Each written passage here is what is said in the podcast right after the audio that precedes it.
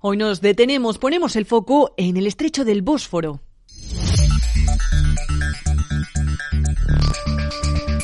Porque al menos 20 eh, petroleros eh, rusos se encuentran a las puertas de Turquía, o mejor dicho, a orillas del Mar Negro al Mediterráneo, ante el revuelo que se ha ocasionado con la entrada en vigor de las nuevas reglas establecidas por la Unión Europea y el G7 que limitan el precio del petróleo ruso. 60 dólares eh, por barril es la cifra que marca la última de las represalias adoptadas por la Unión Europea y el G7 contra Moscú, un límite que se irá actualizando de manera que el precio del petróleo ruso siempre quede un 5% por debajo de lo que se mueva en el mercado. Una medida que tiene el claro objetivo de cortarle las alas a la financiación rusa, en opinión de Juan Carlos Martínez Lázaro, profesor de economía del E-University. Por ejemplo, no podrá transportarse en barcos europeos, no podrá usarse financiación ni seguros emitidos por estos países.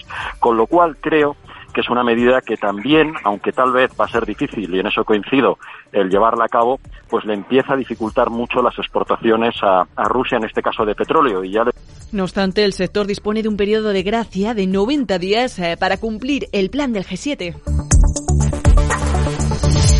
Con el tiempo iremos viendo si estas medidas tienen el efecto deseado. Por el momento, los vetos al gas y petróleo rusos de la Unión Europea parece que no están ejerciendo demasiada presión en las cuentas de compañías como la petrolera Rusnef, eh, con un beneficio hasta septiembre que escala un 15% con respecto a un año antes hasta superar los 9.300 eh, millones de dólares. Aunque más que esta nueva regla son eh, las que han establecido los seguros turcos agregadas, las que estarían alterando el normal funcionamiento del tráfico de petroleros. Mientras tanto, el viceministro de Relaciones Exteriores ruso, Alexander Grushko, señala que Rusia ya está en discusiones con compañías de seguros y transportes y que en caso de que el problema no se resuelva, habrá implicación a nivel político.